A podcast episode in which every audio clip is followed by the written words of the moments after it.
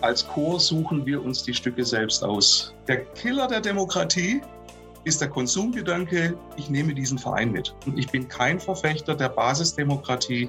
Jeder wird zu allem befragt. Sie kommen nicht voran. Nur weil man einen Chor nicht extrem basisdemokratisch führt, heißt es ja nicht, dass man die Interessen der anderen komplett ignoriert. Also ich erinnere mich noch gut an das erste Treffen, äh, bei dem ich gesagt habe, ich kann gern die Chöre übernehmen, aber ihr müsst mich dann schon auch machen lassen.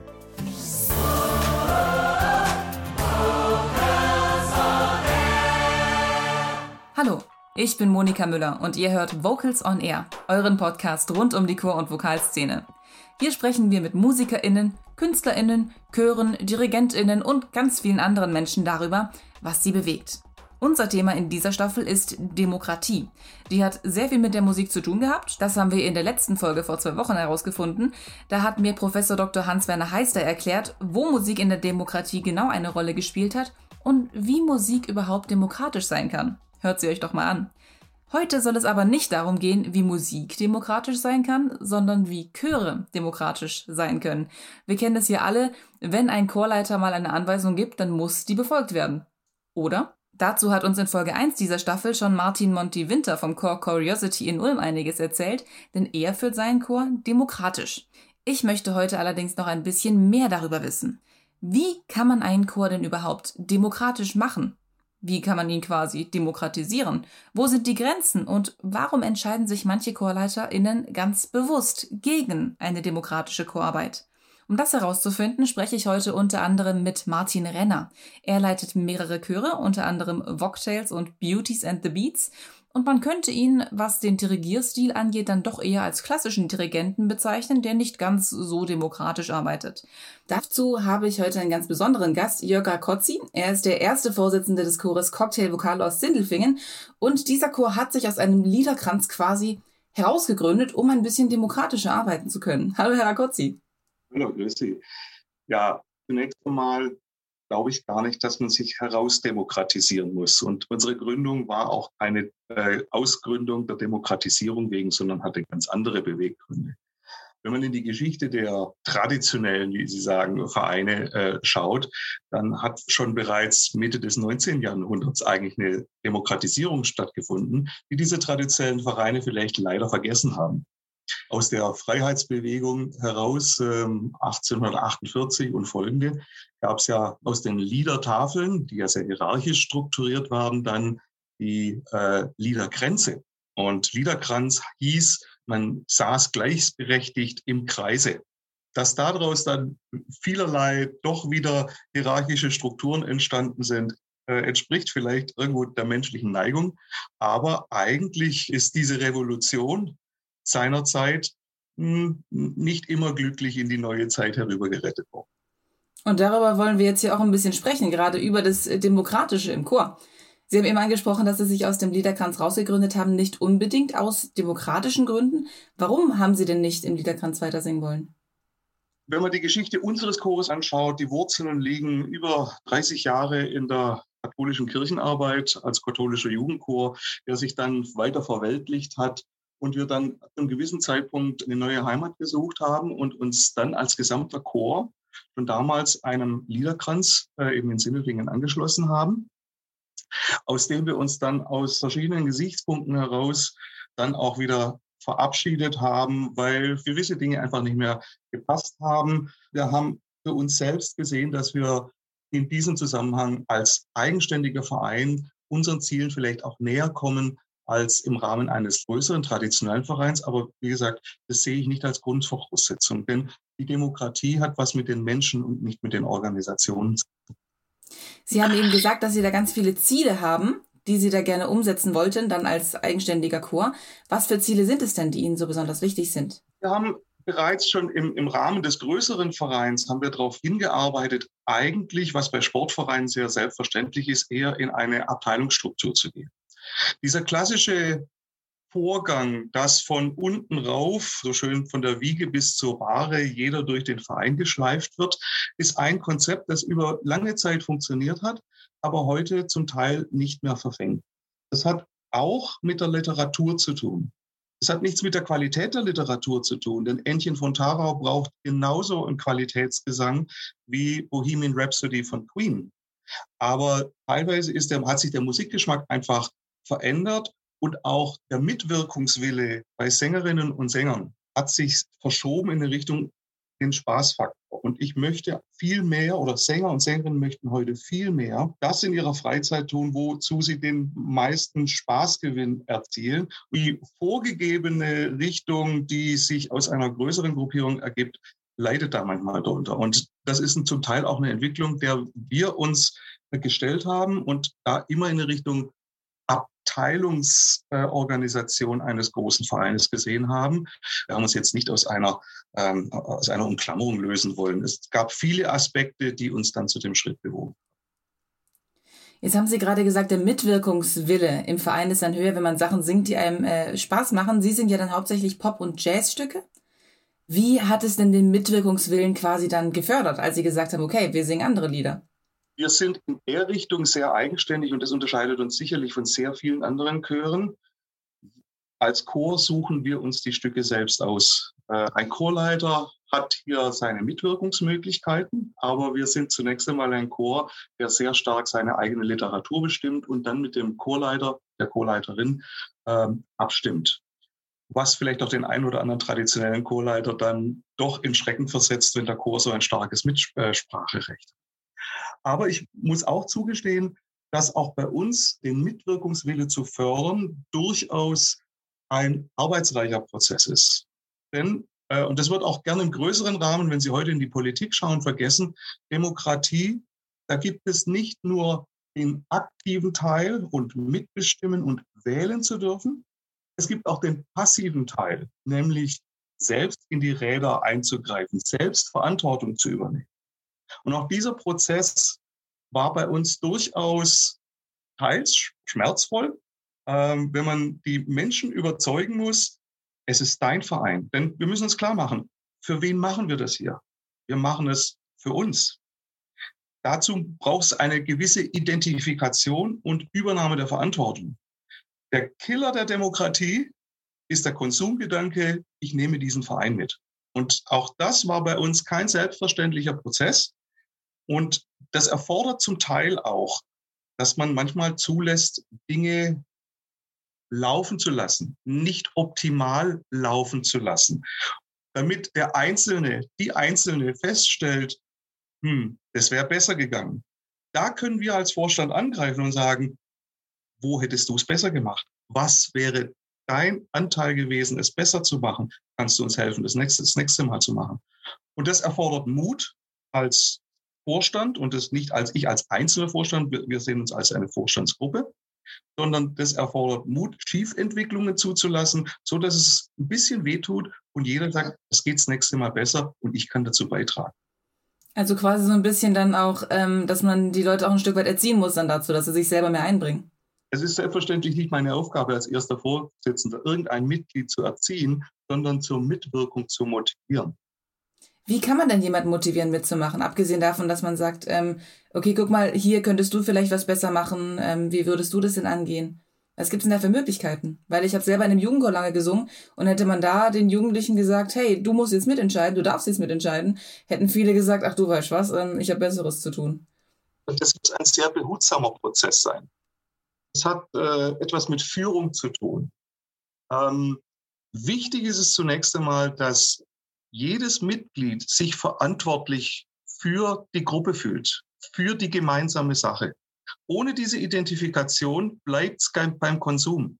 Man kann damit tolle Ergebnisse erzielen, aber es zeigt sich ja auch im Ehrenamt. Warum wird das Ehrenamt immer weniger wahrgenommen, ist weniger attraktiv? Warum stellen sich immer weniger zur Wahl? Das hat auch damit zu tun, dass zum Teil auch nicht ausreichend gelernt wurde, Verantwortung zu übernehmen und dass eben der gemeinsame Spaß an der Sache, und der muss im Verein im Vordergrund stehen. Denn wenn es nur Arbeit ist, ist es schrecklich. Aber den gemeinsamen Spaß zu fördern, das muss als Identifikationsaufgabe dienen und das kommt über gemeinsam erlebte Erfolge.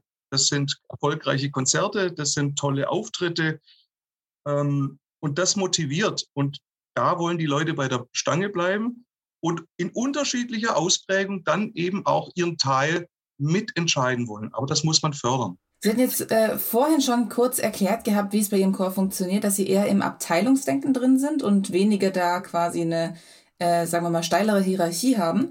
Ähm, wie muss ich mir das Grundgerüst denn vorstellen? Also gibt es dann quasi die Chormitglieder und darüber dann ähm, den Vorstand und wo kann ich da den Chorleiter einordnen? Wie muss man sich das vorstellen? Also ich glaube, wir, wir müssen zunächst einmal das darunter und darüber äh, als Blickwinkel eliminieren. Ähm, ich komme aus der Softwarebranche und vielleicht kann man es so verstehen, ähm, das Schlagwort as a Service. Vorstand as a Service ist vielleicht ein schöner Grundgedanke, dem man sich nähern kann. Auch das ist ein schwieriger Weg, ein harter Weg, den man erarbeiten muss. Und der muss auch im Vorstand, die Vorstandschaft gelebt werden. Wie muss man sich das bei uns vorstellen? Ich glaube, entscheidend ist zunächst einmal die Größe eines Vereins. Natürlich habe ich eine andere Führungsstruktur in einem großen Verein, der mit 100 Mitgliedern, als jetzt wir, die ein kleiner Verein mit bis zu 30 aktiven Mitgliedern eben operieren. Da bin ich natürlich flexibler in der Handhabung, wie ich den Verein eben führe, wie ich den Verein ausführe, wie wir als Mitglieder miteinander umgehen. Wir haben aus dem Chor heraus haben wir einen fünfköpfigen Vorstand, der sich eben aus dem ersten und zweiten Vorsitzenden, Finanzvorstand, Schriftführer und Öffentlichkeitsarbeit zusammensetzt. Und ich bin glücklich, in der glücklichen Lage, sagen zu können, dass wir in den vergangenen Jahren, es gab auch da Veränderungen, Menschen hatten keine Zeit mehr, berufliche Veränderungen, äh, wie auch immer, Wegzug, dass wir eigentlich ohne größere Schmerzen unsere Positionen wieder besetzen haben. Viele Entscheidungen werden dann natürlich richtigerweise im Vorstand vorbesprochen. Und äh, wenn Sie mich nach Basisdemokratie fragen würden, ich bin kein Verfechter der Basisdemokratie. Jeder wird zu allem befragt. Sie kommen nicht voran. Es ist hinderlich, selbst in einer kleineren Gruppierung. Ähm, das mag man anders sehen, aber ähm, das ist meine Sichtweise der Dinge. Das heißt, die Beteiligung möchte ich sehr hochhalten, aber auf der anderen Seite, Themen müssen vorbesprochen werden, strukturiert werden, vorbereitet werden. Das hängt von der Sachlage ab, was es zu entscheiden gibt. Wir hatten erst kürzlich die Situation, wir haben in der Pandemie unseren Chorleiter gewechselt, standen jetzt auch vor der Frage, den Probentag zu ändern. Wir standen vor der Herausforderung, einen anderen Raum zu suchen oder den Probentag zu ändern mit, mit dem Risiko, Sängerinnen und Sänger zu verlieren. Wir haben uns als Vorstand schlichtweg nicht in der Lage gesehen, das alleine entscheiden zu wollen. Und auch hier die, die Hereinnahme in die Verantwortung im Sinne des Vereines. Was entscheiden wir? Welches Manko nehmen wir in Kauf? Und so fallen viele Entscheidungen maßt Vorstand nicht alleine an oder ich mir alleine an, als erster Vorsitzender Entscheidungen zu treffen. Und das ist ein entscheidendes Element. Also äh, kann ich mir das so vorstellen, dass zwar die Chorsängerinnen und Sänger bei Ihnen dann doch eine sehr große Rolle spielen, eben auch, gerade wenn es eben an wichtige Entscheidungen geht, aber dass der Vorstand quasi dann so ein bisschen, sagen wir mal, vorsortiert, welche Entscheidungen im ganzen Chor entschieden werden müssen und um welche sich der Vorstand alleine kümmern kann je mehr Leute davon betroffen sind und umso mehr der Verein betroffen ist, umso mehr ist unsere Maßgabe, dass wir den Verein beteiligen. Denn der Vorstand ist nicht für alle Themen per se das beste Gremium. Wenn ich die Identifikation erhöhen will, muss ich den Chor auch beteiligen und das will ich auch beteiligen. Auch das trägt ja wieder zu dem Thema Identifikation bei. Also es ist je nach Thema, das kann ein trockenes administratives Thema sein, es kann aber auch ähm, ein künstlerisches Thema sein, äh, je nach Tragweite, was den Verein betrifft.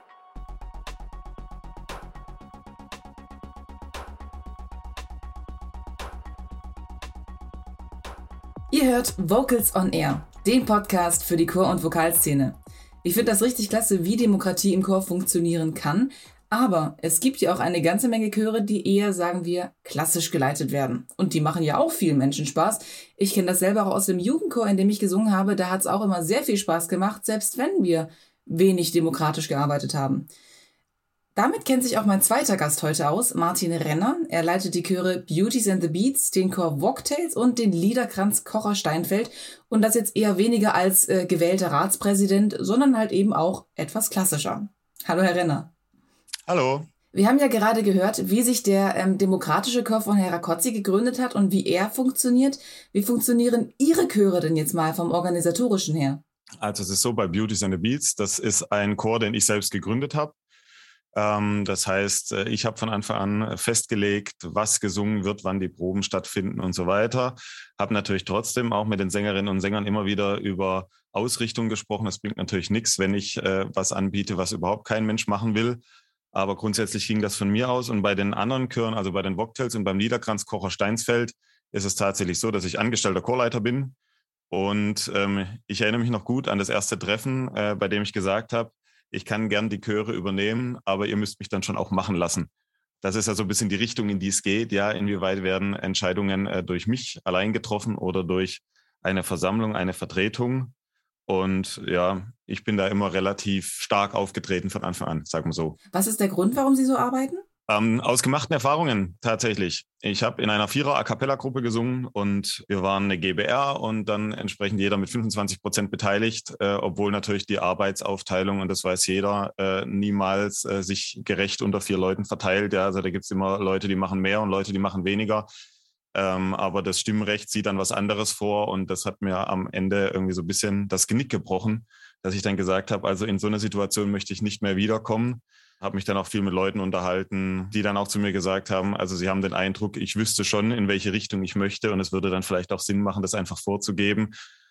Und ja, so hat sich das dann so ein bisschen ja, ergeben. Und das war natürlich bei Beauties and the Beats am Anfang auch ganz spannend, weil ich mit vielen, die im Chor singen, sehr gut befreundet war. Und das war am Anfang schon schwierig, da so seine Position als in Anführungszeichen Chef zu finden und nicht mehr einer unter vielen zu sein, sondern manchmal auch eine Ansage zu machen, die dem Einzelnen vielleicht nicht so schmeckt. Es hat sich am Ende aber doch bewährt und nur weil man einen Chor nicht extrem basisdemokratisch führt, heißt es ja nicht, dass man die Interessen der anderen komplett ignoriert. Also äh, ich bin immer ansprechbar für meine Leute, die können mich 24-7 erreichen fast, ja. Und wenn es da Themen gab, dann kommen die schon auch auf den Tisch oder ich gehe auch oft mit Leuten Kaffee trinken, wenn es mal irgendwelche Sachen gibt, die auf den Tisch müssen, äh, um da mal drüber zu sprechen. Aber am Ende hat sich für mich doch bewahrheitet und äh, gezeigt, für mich macht es am meisten Sinn, wenn ich zumindest am Schluss dann sagen kann, okay, wir gehen jetzt rechts oder wir gehen links und nicht irgendwie, wir machen jetzt hier mal eine Abstimmung. Auch Gründe, wieso ich mich dagegen entschlossen habe. Äh, man kennt diese endlosen Diskussionen, ob jetzt eine Currywurst am Stadtfest 1,50 Euro kosten soll oder 1,20 Euro. Mhm. Wenn man dann mal rumfragt, dann sind die allermeisten, die in diesen Gremien sitzen, von diesen Gesprächen eigentlich total genervt. Jetzt gerade der Liederkranzkocher Steinsfeld hat ja zum Beispiel dann auch einen Ausschuss, der tagt dann und da bin ich dann auch dabei. Und ich habe den Eindruck, die sind ganz dankbar, weil ich schon oft Sachen vorbereitet habe, äh, auf die die vielleicht auch gar nicht gekommen wären und dann sagen, hey, super Idee, können wir so machen. Also von dem her äh, habe ich eigentlich nur ganz gute Erfahrungen damit. Es liegt aber auch daran, dass ich halt auch wirklich äh, Bock habe, was zu reißen und was zu bewegen und das sowieso den ganzen Tag da sitze und mir Gedanken mache, wie kann man die Chöre neu aufstellen, wie kann man die voranbringen. Es gibt ja auch Chorleiter, Kolleginnen und Kollegen, die sagen, ich mache die rein musikalische Arbeit, mit dem Rest möchte ich eigentlich nichts zu tun haben es, ja, sind wir ein bisschen persönlichkeitsabhängig. Ich wollte gerade noch sagen, äh, Sie haben eben gemeint gehabt, manche Dinge besprechen Sie dann logischerweise mit Ihrem Chor. Die Interviewanfrage für diesen Podcast, die haben Sie mit Ihrem Chor besprochen, die hat Sie ja äh, während der Chorprobe erreicht, wo Sie sich dann noch ein bisschen mit dem Chor drüber unterhalten haben. Also kann man ja doch so zumindest grundlegend davon sprechen, dass Ihre Chöre da ein Mitbestimmungsrecht haben, wenn es da um solche Themen geht. Ja, also es, es wird jetzt hier nicht äh, diktatorisch durchgegriffen und ich bin jetzt auch nicht irgendwie so ein Ah, wie soll ich sagen, ähm, wenn jetzt jemand aus dem Chor kommt und der tatsächlich eine bessere Idee hat als ich, äh, dann äh, wird die auch angenommen. Also es wäre auch blöd, das nicht zu tun. Ich habe in meinen Chören auch gerade bei Beauties in the Beats Leute, die sind in manchen musikalischen Bereichen auch viel fitter als ich und dann äh, werfen die auch mal Sachen ein und die werden dann schon auch umgesetzt. Ich glaube, es geht hier bei mir äh, in letzter Linie eigentlich nur um die Frage, okay, wer hat am Ende dann das Machtwort und wer, wer kann dann auch sagen, okay, jetzt geht es in die Richtung oder nicht? Oder wer erstickt vielleicht auch mal ähm, zeitfressende, in Anführungszeichen unnötige Diskussionen im Keim? Und das mache ich dann vielleicht schon auch mal, dass ich sage, Leute, es ist jetzt egal, ob wir jetzt gelb oder rot anhaben bei dem Auftritt, weil letzten Endes geht es darum jetzt nicht und da muss ich jetzt nicht eine Stunde Probenzeit für opfern. Das kommt nämlich eigentlich auch noch dazu in diesen demokratischen Prozessen dann im Chor, wenn ich sage, ich habe einmal in der Woche äh, zwei, drei Stunden Chorprobe und dann wird jedes Mal eine Stunde diskutiert, dann ist es mir das einfach auch nicht wert, weil das Ergebnis am Ende, wie gesagt, ob wir jetzt in Gelb oder in Rot auftreten, dann für das Publikum, glaube ich, nicht einen riesen Unterschied macht. Das stimmt, das stimmt. Ähm, Herr Ragozzi, der hat mir vorhin erzählt, ähm, dass bei seinem Chor der Vorstand eben quasi dann die Entscheidungen trifft, beziehungsweise dann in Fragen, wenn es dann drauf ankommt, ähm, wenn es den ganzen Chor betrifft, beispielsweise der Chor dann auch mit einbezogen wird. Ähm, haben Sie denn auch einen Chorvorstand oder irgendwie so Stimmführer oder irgendwie, ähm, mit denen Sie sich zum Teil absprechen oder ist es rein unter Ihrer Verantwortung? Ah, das ist sehr unterschiedlich. Also bei Beauties and the Beats gibt es diese äh, Vorstandsebene nicht, weil das eben eine Privatinitiative ist. Also das heißt, da geht das schon äh, von mir aus. Aber wie gesagt, da kenne ich die Leute sehr gut. Äh, Wenn es da Interessen gibt, dann kommen die schon auch einzeln auf mich zu und da wird dann darüber gesprochen. Der Liederkranz Kocher Steinsfeld ist ein ganz klassischer Verein. Also das heißt, da gibt es natürlich dann auch Aufgaben, die ich nicht erfülle. Also so verwaltungstechnische Sachen, die ich jetzt bei Beauties and the Beats natürlich mitmachen muss, weil das auch von mir ausgeht. Interessanterweise ist es aber so, dass im Liederkranz meine Position als Chorleiter und Dirigent viel stärker ausgeprägt ist als bei Beauties and the Beats, dadurch, dass die Beauties and the Beats einfach oft auch ihre musikalischen Sachen damit einbringen oder dann auch mal sagen, ah, guck mal, findest du das nicht so und so besser oder wieso machen wir das nicht mal so und so? Da ist beim Liederkranz Kocher Steinsfeld das dann in der Probe selber wieder eher äh, Chorleiter geleitet tatsächlich und ähm, ja, ist ganz interessant eigentlich jetzt, wo ich drüber nachdenke, wie unterschiedlich die Strukturen da sind oder worauf es ankommt. Es gibt ja eben diese Verwaltungsebene und die, diese musikalische Ebene und da unterscheiden sich die Chöre dann schon, wer wo mehr die Hosen anhat vielleicht. Ja, finde ich auch äh, daher sehr interessant, weil der Herr Rakotzi, der hat mir auch erzählt, dass es gerade immer wieder recht schwierig ist, die Sängerinnen und Sänger dazu zu bewegen, dass sie mehr Mitsprache haben und die dann eben auch nutzen. Dass sie sich dann beispielsweise dann eben bei musikalischen Sachen auch mal beim Dirigenten melden oder dass sie eben bei Verwaltungsangelegenheiten auch selber dann eben sagen können, ey, ich finde das jetzt nicht so in Ordnung. War das bei Beauties and the Beats von Anfang an kein Problem, dass sie sich von selber eingebracht haben? Oder ähm, haben sie da auch schon Erfahrungen gemacht, gerade was eben das Engagement von, von den Chormitgliedern eben auch aus angeht? Ähm, ja, bei Beauties and the Beats war es äh, stellenweise sogar so, dass mir das manchmal sogar zu viel war, was da kam, was ich auch mal gesagt habe, darf ich vielleicht auch mal wieder äh, was machen, darf ich auch mal wieder was sortieren. Also das heißt, äh, da findet schon äh, immer wieder so dieser, dieser Prozess statt. Und das hat ja auch was mit Demokratie zu tun, weil ja die Position schon immer wieder neu ausbalanciert wird, ja. Wie viel entscheide dann ich, wie viel entscheidet der Chor?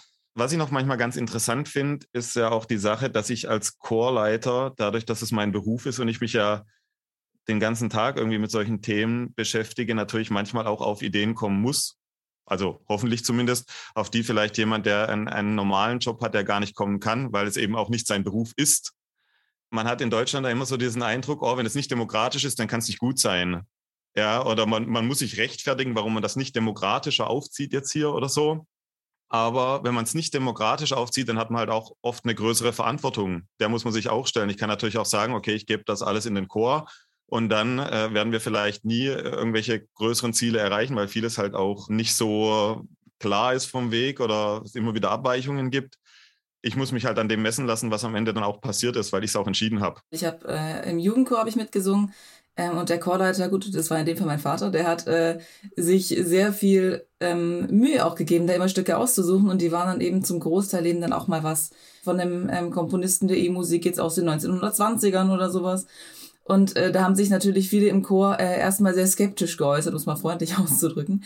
Im Nachhinein äh, musste jeder zugeben, okay, eigentlich war das Stück doch ziemlich cool. Eigentlich hat es richtig viel Spaß gemacht, das auch zu lernen, sich dann auch selber weiterzuentwickeln und ohne dass mein Vater damals gesagt hätte, wir machen das jetzt, ob ihr wollt oder nicht, wir singen dieses Stück, wäre das gar nicht passiert. Ja, das ist ein bisschen eine, eine spannende Frage. Was habe ich für einen Anspruch an meinen Chor? Also welchen Zweck erfüllt der Chor? Geht's hauptsächlich auch um dieses gesellschaftliche Zusammenkommen. Da ist natürlich so eine demokratische Struktur äh, absolut sinnvoll und auch absolut angebracht. Aber in dem Moment, in dem ich sage, ich möchte künstlerisch mehr vorankommen, da sehe ich schon starke Grenzen. Also da kann das einfach ganz demokratisch nicht ablaufen. Und ich wüsste jetzt auch von den Chören, die jetzt umtriebiger sind in dem Bereich, nicht, dass da nicht irgendwie ein, ein zwei äh, so Galionsfiguren sind, die das Ganze einfach immer so ein bisschen vor sich hertreiben.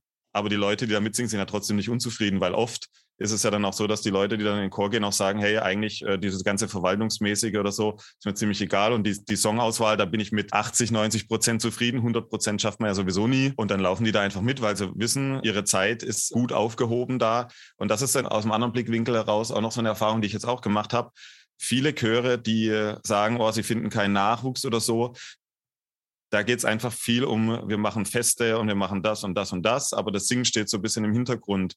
Und ich habe tatsächlich fast keine Probleme, irgendwie neue Sängerinnen und Sänger zu finden, weil die halt wissen, okay, meine Freizeit ist kostbar, ich möchte da ein bisschen was reisen musikalisch und dann gehe ich dahin, weil das ist eben ein Chor, der mir das anbietet. Und wenn das so verwässert, könnte das natürlich schon auch äh, schwieriger werden, ja, weil die, die allermeisten äh, äh, der jüngeren Generation ja dann doch sagen, okay, ich arbeite so viel und wenn ich jetzt Freizeit habe und ich sage, ich möchte singen, dann muss das der Mittelpunkt sein und da möchte ich eben nicht über den Wurstpreis beim nächsten Fest diskutieren, weil es mir auch wirklich egal ist.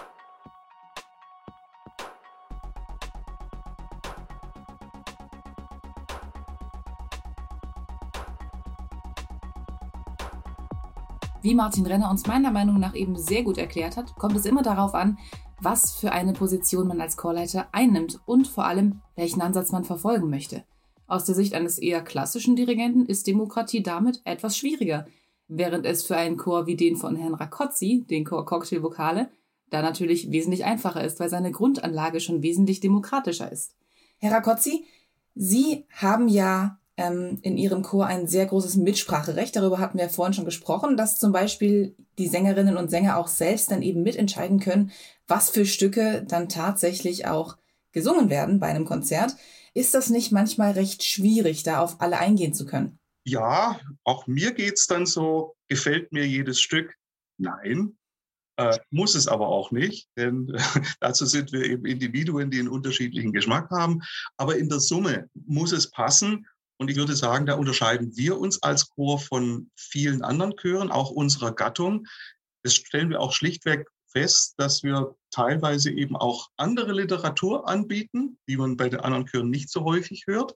Oder gerne auch von, wenn ich in, in die Vergangenheit blicke, der eine oder andere Chorleiter gerne auf unsere Stückauswahl zurückgegriffen hat, um dies mit anderen Chören zu realisieren der bunte Mix ähm, hat auch nochmal eine ganz andere Tragweite, als wenn der Chorleiter da prinzipiell selbst entscheidet und sagen würde, okay, wir machen jetzt die und die Stücke und der Chor sagt bloß, okay, finden wir in Ordnung. Daher unser Name Cocktail Vokale, der Chor für Pop, Jazz und mehr. Wir lassen uns jetzt nicht einfach in eine Richtung drängen, sondern es geht vielmehr, was macht in Summe Spaß? Und darum geht's ja. Sie haben ja jetzt trotzdem eine Dirigentin, Christina Pfeffer, die ist jetzt erst seit dem Sommer bei Ihnen als Dirigentin mit dabei.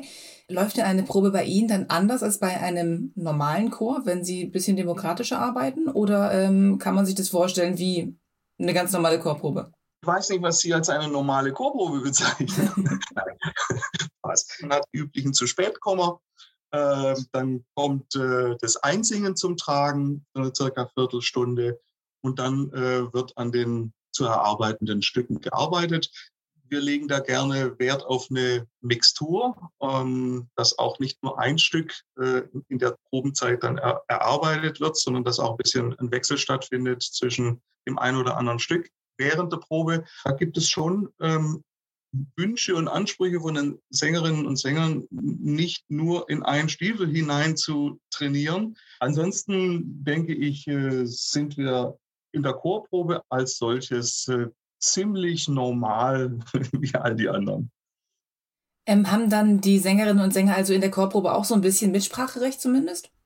Also Sie haben gerade gesagt, dass dann eben auch mal Sängerinnen und Sänger ähm, äh, Anmerkungen machen oder dann quasi ähm, eigene Präferenzen mit einbringen. Ja, es gibt durchaus natürlich auch ähm, die musikalisch Bewandteren. Zum Cocktail gehört ja auch, es gibt diejenigen, die eben ähm, mit mehr oder weniger musikalischer Erfahrung, wo es dann auch den Austausch gibt. Äh, durchaus mal während der Probe könnte man das nicht schneller, langsamer, leiser, lauter oder sowas singen. Solche Einwürfe gibt es durchaus auch.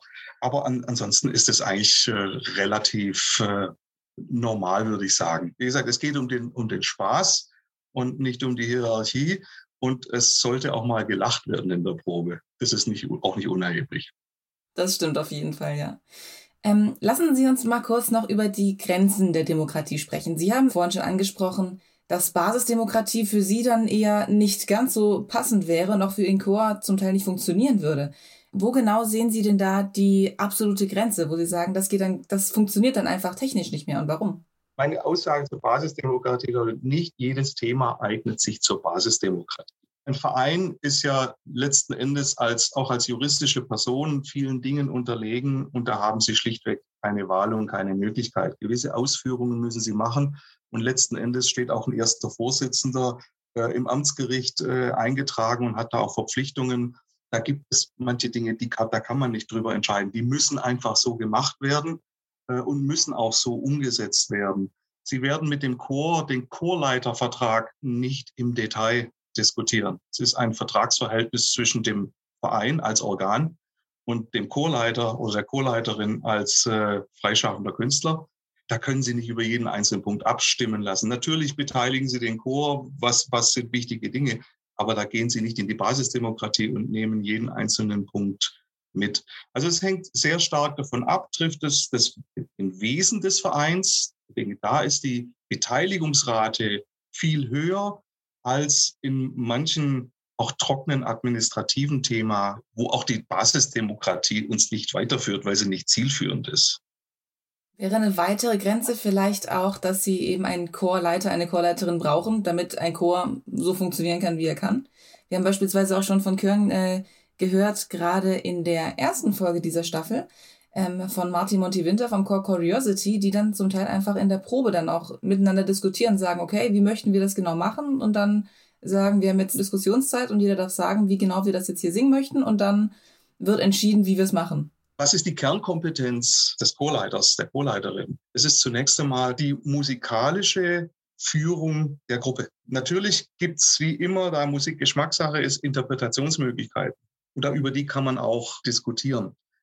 Auf der anderen Seite muss natürlich auch der Chorleiter, die Chorleiterin die Position haben zu sagen, das ist jetzt mein Bereich, in dem ich auch ein Stück weit entscheiden kann. Also auch da endet ein Stück weit die Demokratie. Es soll ja kein Dirigieranleitung sein, sondern es soll ja Musik entstehen. Und am Ende ist ja der, der Fachmann, die Fachfrau, derjenige, der vor dem Chor steht. Ich gebe zu, das ist bei uns durchaus auch mal ein Spannungsfeld, wie wahrscheinlich in anderen Chören auch. Aber wir lassen diese Diskussion auch zu. Aber am Ende gibt es doch einen gewissen Konsens, dass final gesehen der Chorleiter, die Chorleiterin dann auch ein gewisses Entscheidungsrecht an der Ecke hat. Gibt es denn auch Momente, an denen Sie es verfluchen, dass Sie sich für den demokratischen Ansatz entschieden haben, wo quasi beispielsweise eine Diskussion ist im Chor, ähm, wo eine Abstimmung ist, wo Sie selber sagen, okay, also eigentlich, warum reden wir jetzt hier schon eine Stunde über dieses Thema? Warum äh, können wir das nicht einfach selbst im Vorstand für uns entscheiden? Das ist viel zu anstrengend. Selbstverständlich auch die Vorstandschaft sind Menschen, die eine eigene Meinung haben und denen manchmal eine Diskussion schlichtweg zu lange dauert. Manchmal ist man geneigt, das zu tun. Und ich denke, manchmal tut man es auch. Man bricht die Diskussion ab und sagt, okay, an, an dem Punkt gehen wir jetzt in die Entscheidung. Wir haben genug Bandbreite an, an, an Meinungen. Aber das ist, ein, das ist ein offener Prozess. Und das kann man nicht von einem zum anderen mal sagen.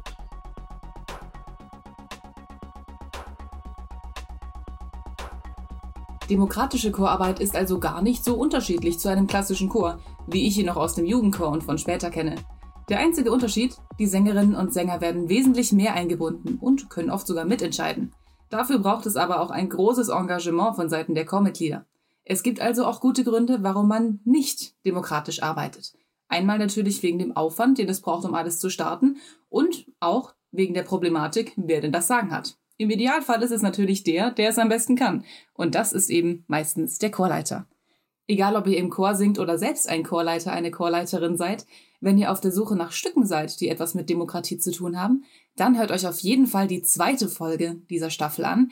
Da habe ich nämlich mit Professor Dr. Hans-Werner Heister eine kleine musikalische Zeitreise durch die Demokratie gemacht und wir stellen auch einige Beispiele vor, wie Musik demokratisch sein kann und wie die Demokratie musikalisch ist. Hört doch mal rein. Das war Vocals on Air, der Podcast. Diese und alle anderen Folgen stehen natürlich zum Nachhören bereit unter vocalsonair.de und überall da, wo es Podcasts gibt. Ich bin Monika Müller und das war Vocals on Air. Tschüss und bis zum nächsten Mal. Vocals on Air, der Podcast.